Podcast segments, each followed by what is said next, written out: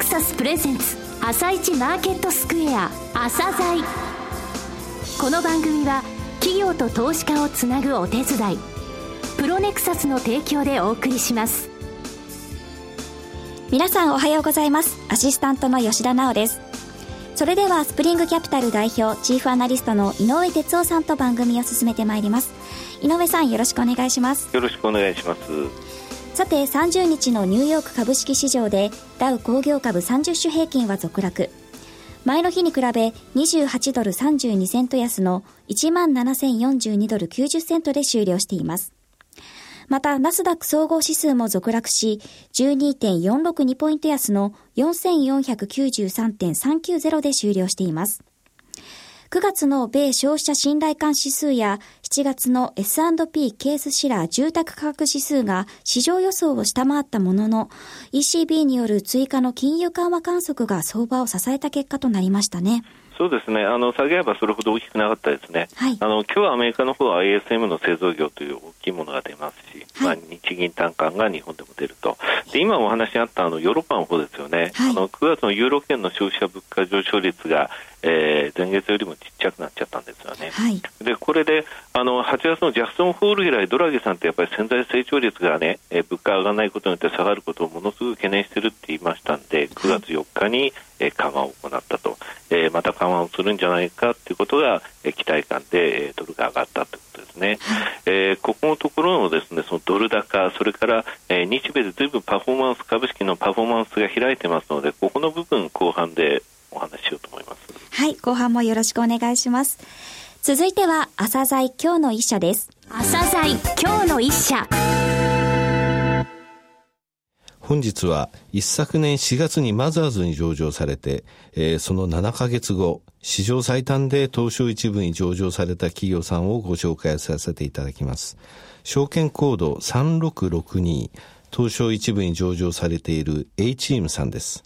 お話しいただきますのは、代表取締役社長の林隆夫様です。本日はよろしくお願いします。よろしくお願いいたします。えー、まずはリスナーの方に向けてですね、うん、企業から現在までのですね、遠隔をお話しいただけますでしょうか？うん、A チームは1997年に個人事業で創業した会社なんですね。はい、で一番最初はその岐阜県の土岐市の、まあ、私の自宅の部屋、はい、勉強机一あの一つから始まった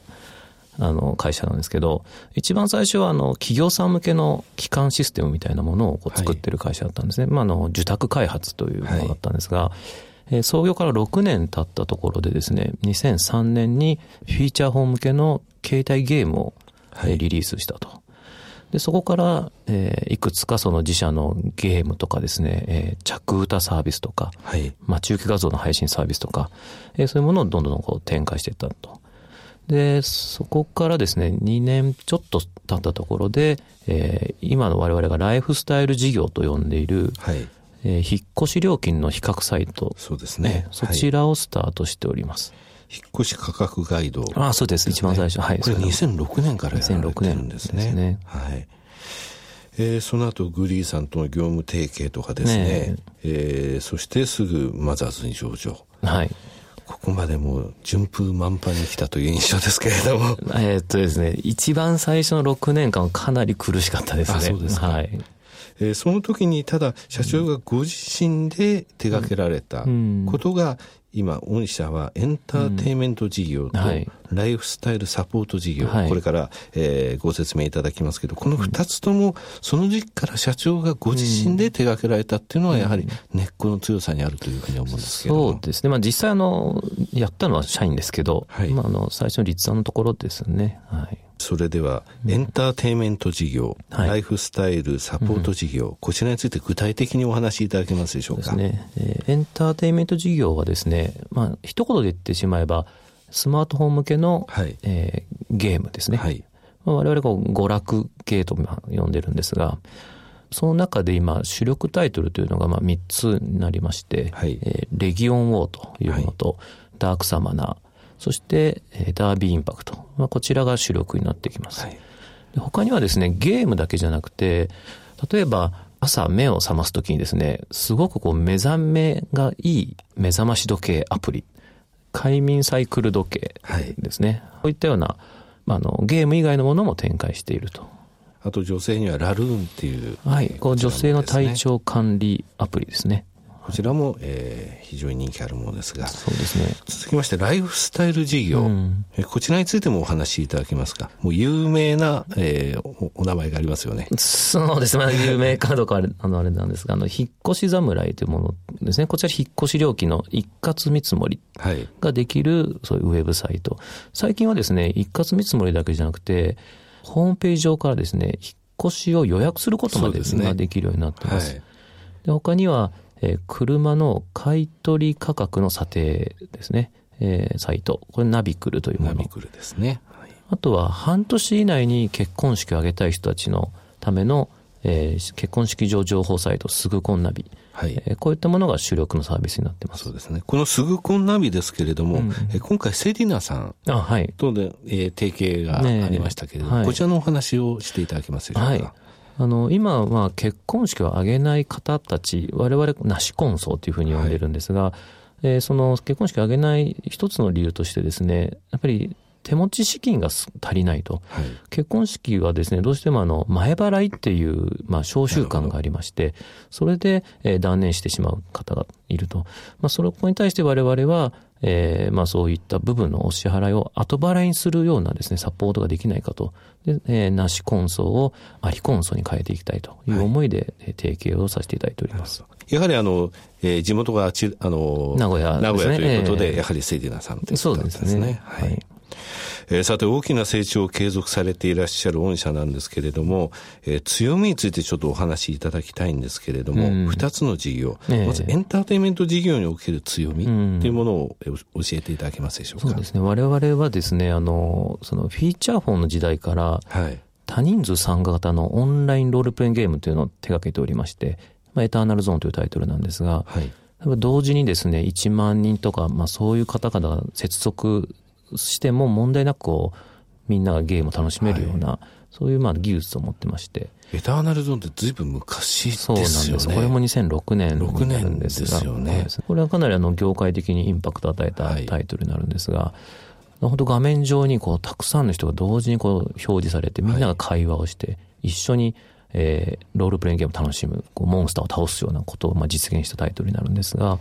あそういったノウハウを使ってですね、今ではそのスマートフォンなので、はい、全世界こう統一の、まあ、機械ということで、世界中の人たちが同時に遊べるような、そういったような、まあ、ゲームを作ることが、まあ、我々の、まあ、作ることができるのが、我々の強みということです。なるほど。先ほどあの3つのタイトル、ダービーインパクト、うん、ダークサマナー、レギオンウォーというお話ありましたが、北米で人気のあるそうですね。もございますね。ダークサマナーとレギオンウォーと。はい、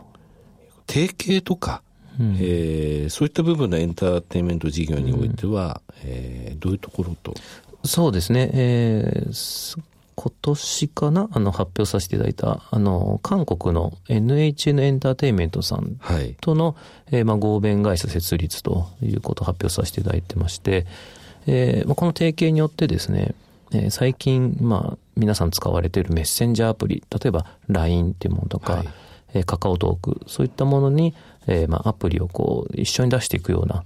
なんかね、協力をさせていただくと。はい。えー、続いてライフスタイルサポート事業なんですが、うん、こちらにつきましては、あの、エンターテインメント事業とガラッと違いますよね。うん、引っ越し侍、はい、えー、ナビクル、そしてすぐこナビ。うん、直接その、えー、C の部分がですね、うん、えー、何らかの、その、なんて言いますか、行動を起こす際に、えー利用されているわけなんですが、はいうん、ここの部分の強みということを教えていただけますでしょうか？そうですね。えー、我々はですね、あの、三方よしっていう理念をですね、このライフスタイルの方では貫いておりまして。三方よし。はい。はい、えー、まず利用者の方がよし。そして、えー、事業者の方ですね。はい、そして我々チームがよしとなるような、えー、ちゃんとビジネスを作っていくんだということで、えー、やっております。なるほど。お客様と、これ、パートナー企業ですね。あの、引っ越し侍の場合は、引っ越し業者さんということですね。そはい、それと御社。それで三方よしということですね。うん、すねうん、あと、御社、あの、人材についてですね、うん、いろんな場面で社長も語られてますけれども、ね、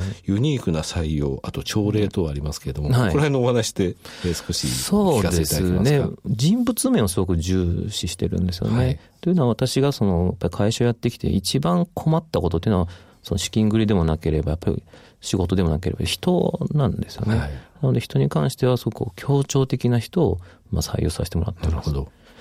そういう人たちに対して、えー、会社の情報をできるだけ開示していくんですね。それが例えば、500何十回、600回ですね、600回になりましたけど、えー、全体ミーティングというのを毎週やって、社員のみんなにこう、今の会社の状況とか方針を伝えていくと。なるほど。えーえー、一つのことに特化して強いという人間よりは、うん、いくつかのことをバランスよくできる人間というものが、御社には多いということなんですね。チームのためにこう自分の能力を貢献したいっていうことですね。はいえー、これからのですね、事業展開についてお話しいただきたいんですが、重点施策、うん、お話しいただけますでしょうか？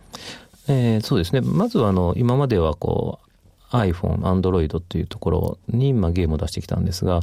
よりですね、やっぱり今後メッセンジャーを使われる方が増えると思うので、そこに向けた、えー、ゲームを強化していきたいなというふうに思っています。で、それだけじゃなくて、やっぱりその iPhone ですね、Android の方にも積極的に、特に世界に向けてですね、日本だけじゃなくて北米、えー、韓国、中国、そういった市場にも積極的に我々のゲームを出していきたいというふうに思っています。はい。えー、第15期、2014年7月期の決算発表が行われましたが、うん、えー、振り返られてですね、えー、どうでしょうか？そうですね、えー、やっぱりエンタメの方の、えー、ゲームの方ですね、売り上げの伸びがやっぱりこうなかったっていうのが我々の反省で、でその中でただその1年間しっかりとあの新しい今期に向けてですね、はい、あのゲームを作ってきたので、まあ、それがこうリリースして、えー、まあ花咲けば我々にとってよかったなというふうにタイトルのニューリリースは、えー、今期、もう今期ですね。そうですね。今期に、えー、期待ということですね。うん、そうですね。はい。えー、経営指標ランキングなんですが、こちらあの3ヶ月に一遍なんで8月基準ですので、御社の、えー、8月中旬までに決算発表した会社ですので、7月の、えー、数字入ってませんが、リスナーの方にはおなじみの順位なんですが、3279社中22位。うん5月時点23位ですね。えー、資本利益率 ROE、ROA の数字ですが20位。うん突出した数字になってます。成長性が66位ですね。うん、えー、配当成功は503位、うん、えー、財務健全性357位、えー、売上高利益率323位、うん、素晴らしい指標になってございます。ありがとうございます。えー、ぜひですね、えー、この数字、えー、維持されながら、来年も非常に楽しみに、えー、この数字見させていただきますので、はい、えー、また来期来ていただきたいと思いますが、はい、えー、最後にですね、リスナーに向けて一言お願いできますでしょうか。H チームっていうのは、あの、基本的に昔から堅実な経営を目指していてですね、世の中に必要とされているものをその都度ちゃんと出していって、で、それが評価された結果、いろんな数字に現れていく会社だというふうに思ってますので、本当長い目で、あの、我々を見ていただけたら一番嬉しく思いますね。えー、林様、本日はどうもありがとうございました。はい、ありがとうございました。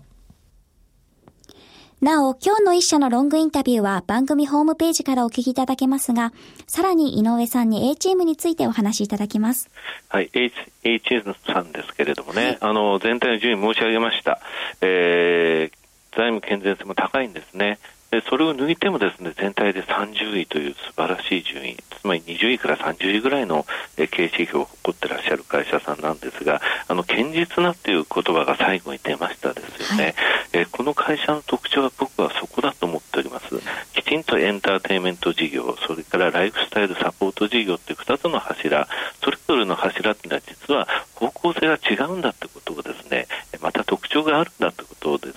インタビューの方で話されていますぜひお聞きいただきたいんですが、7ヶ月でですね、マザーズから東証一部に行ったのには、こういう理由があるってことですね。えー、素晴らしい経営指標の会社さんです。なるほど。それでは一旦ここでお知らせです。企業ディスクロージャー IR 実務支援の専門会社プロネクサス上場企業のおよそ6割2200社をクライアントに持つこれはアジア証券印刷の時代から信頼と実績を積み重ねてきたからこそ。さらにプロネクサスが目指すのは企業と投資家をつなぎ日本の株式市場を活性化させることです。プロネクサス私たちは個人投資家の皆さんを応援します。井上哲夫今日のストラテジー。それでは井上さん後半もよろしくお願いしますはいえーと、後半の前に一つ告知をさせてください。はい、あの10月の26日、えー、今月のえー、26日日曜日ですね、はい、えー、朝鮮セミナーがあります。